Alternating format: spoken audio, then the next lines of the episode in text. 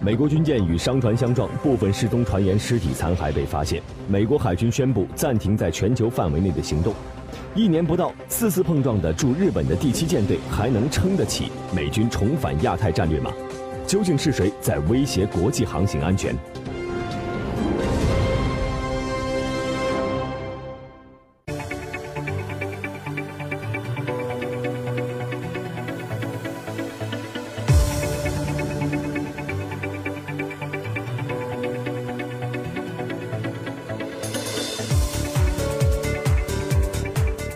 那这里是登陆九一八全球聚焦，接下来呢，我们继续来关注到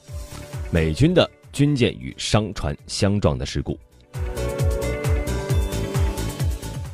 美国海军麦凯恩号导弹驱逐舰呢，在当地时间二十一号早上，在新加坡附近与海域啊与一艘商船相撞，事故造成十名美国船员的失踪，另有五人受伤。那么在这这起事件之后呢，二十二号，美国太平洋舰队司令。呃，斯科特·威斯福特在新加坡就美军军舰撞船事故召开了新闻发布会，表示部分失踪船员的尸体遗骸已经被找到，美军将会彻查事故的原因。斯威夫特表示呢，在拖船的协助之下，麦凯恩号已经抵达了新加坡樟宜附近的海军基地，而潜水员在船体当中找到了部分失踪的美军船员的尸体。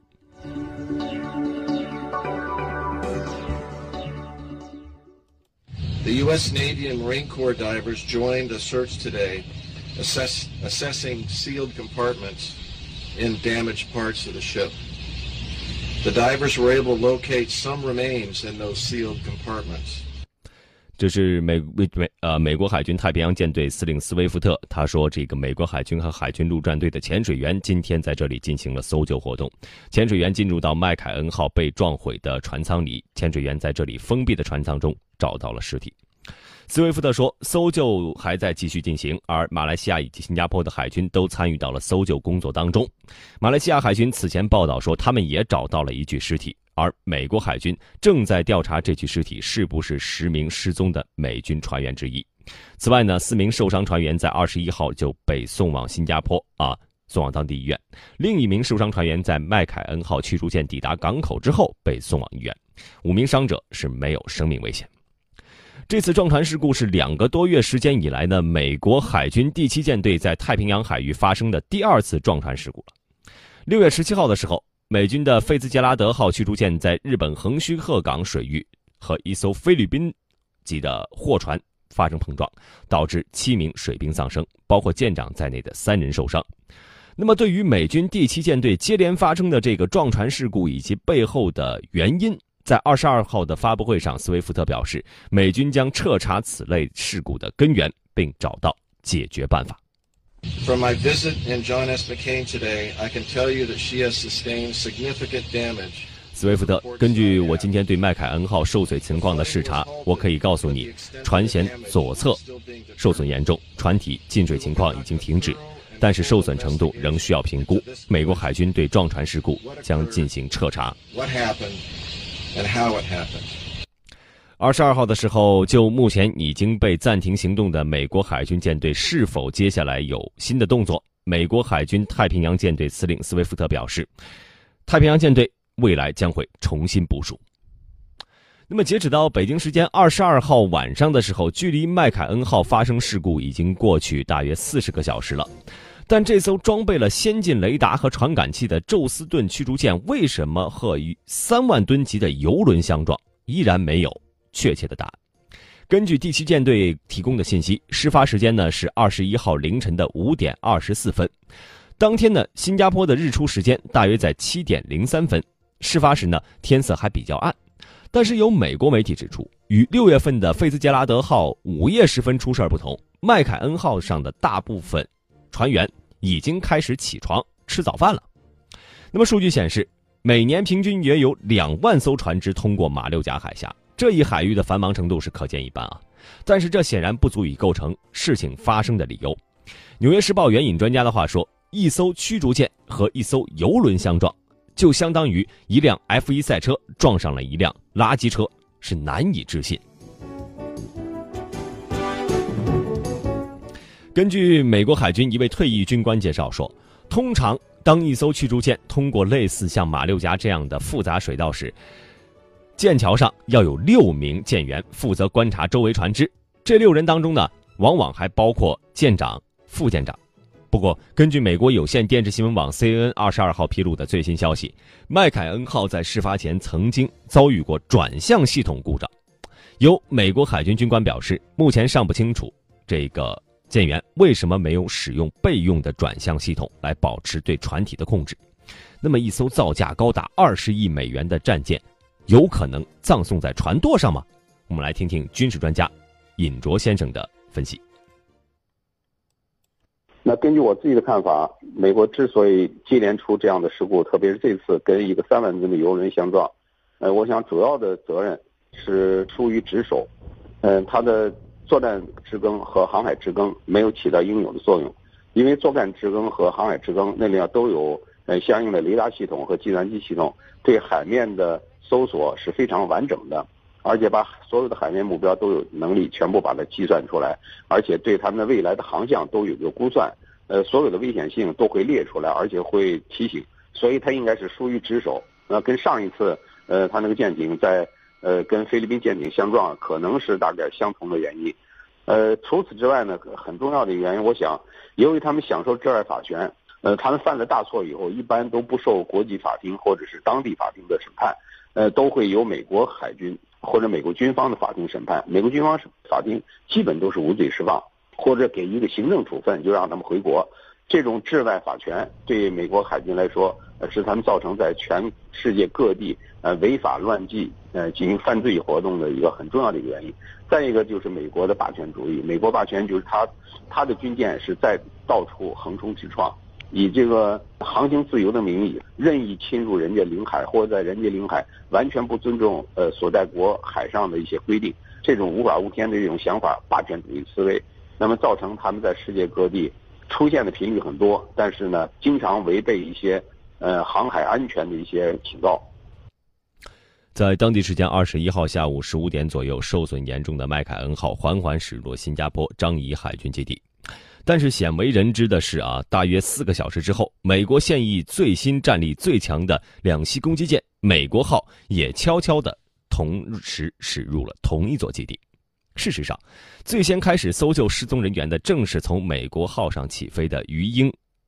侧转螺旋机啊。这艘2014年才服役的准航母，母港位于美国西海岸的圣迭戈。那么，为什么会出现在南海海域呢？原来，受后勤维护等因素影响呢，美国现在目前已经不能随时保证在西太平洋都有航母的活动了。那么只能从本土出动大型的这样的两栖舰的准航母来弥补航母的空缺，这一现象本身呢，也是美军在亚太尤其是西太平洋地区高强度行动的体现之一。以南海为例，战略与国际问题研究中心的数据就显示，二零一五年，美国海军舰艇在南海活动总时长超过了七百天，在二零一六年，这数字超过了一千天。特朗普执政之后呢，外界曾一度认为美军在南海的活动可能会转向低调，但是太平洋舰队司令斯威夫特在早前确认，二零一七年美国海军在南海的活动总时间不会少于九百天。那么值得注意的是，美国海军作战部长理查德森在二十一号的时候要求暂停全球行动的同时，还下令重点对日本的第七舰队进行全面的检查，检查内容就包括。行动强度，从今年一月份在东京湾触礁的巡洋舰安蒂塔姆号，到二五月份在朝鲜半岛东部海域撞上渔船的巡洋舰张伯伦湖号，再到六月和八月先后撞上商船的费兹杰拉德号和麦凯恩号，一连串的事故是否已经对重返亚太的战略产生了系统性的风险呢？我们来听听军事专家尹卓的分析。呃，第七舰队跟其他的，比如第三舰队啊、第五舰队比较起来，呃，它的作战执呃执行任务是频率最高的，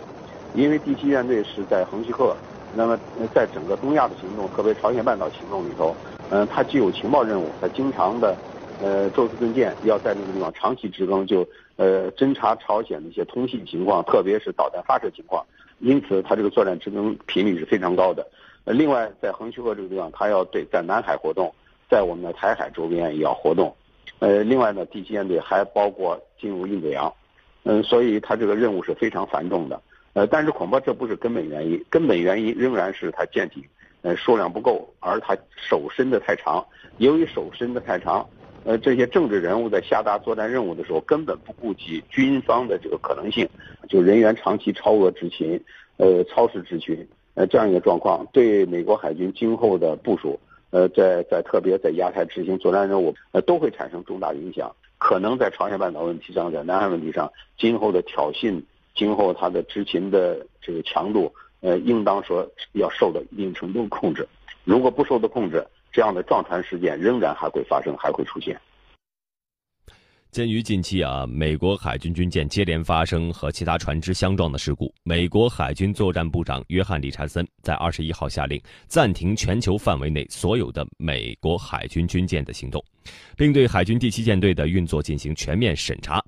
那么，斯威夫特在二十二号的时候发布会上表示，他于当天早些时候和理查森在电话中对太平洋舰队所面临的情况及方案进行了讨论。而太平洋舰队未来将进行重新部署。We will implement the operational pause that C announced across all fleets. 斯威夫特，所有太平洋舰队的行动将暂停在八月二十八号前结束。与此同时，我命令太平洋区域所有的军舰进入第二阶段。第二阶段要求所有的船只、舰艇重新来检查各种隐患。包括巡航船只的机械系统以及驾驶台系统，这项检查会由一个专家团队进行，还会有新的训练和评估。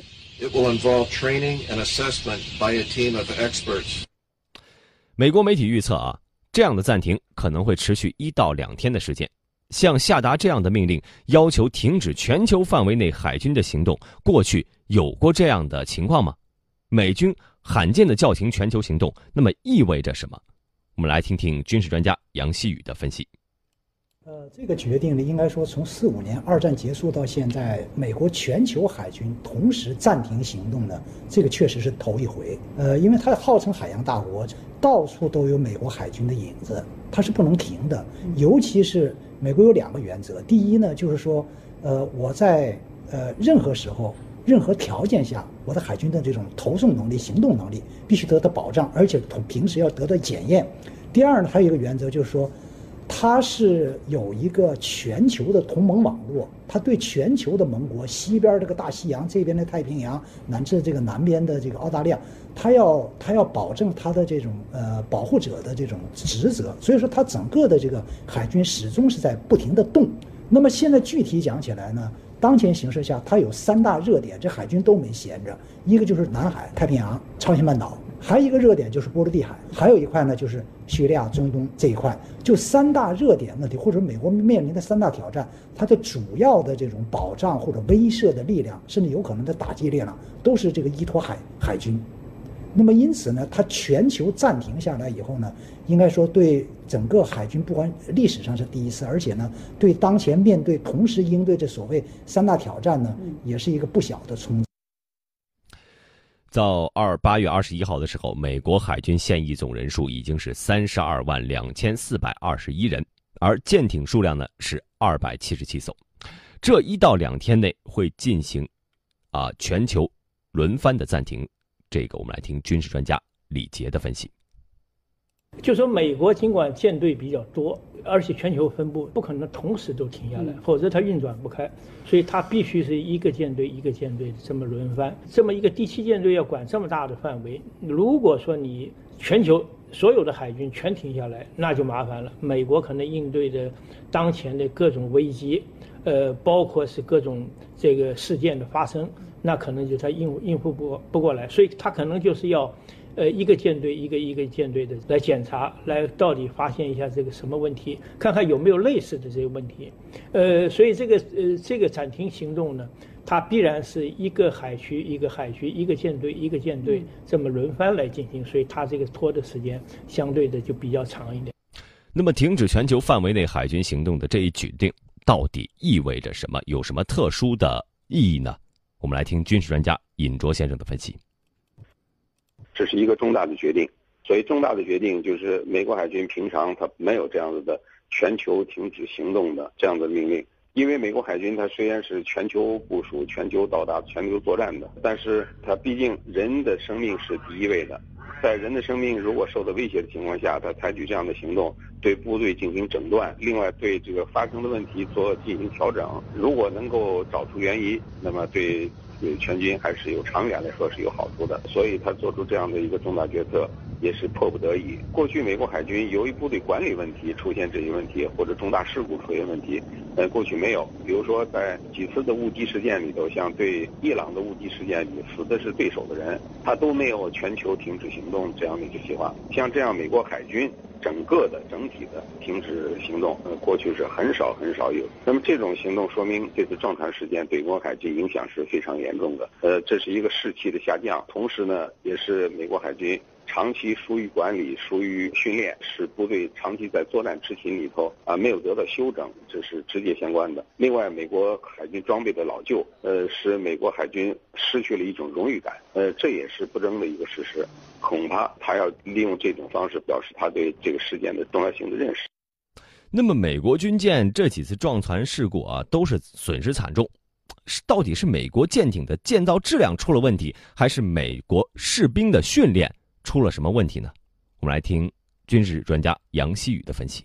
我想呢，呃，首先建造质量应该没有，按照它的现有的这个技术手段，完全可以避让。有有海军军官透露说，晚上的时候就比较低级的，那么就是高一级一点就可以睡觉了。呃，这个这其实呢，应该讲，如果你是走在密集的航线上，这个时候你得用高手或者是有经验的人。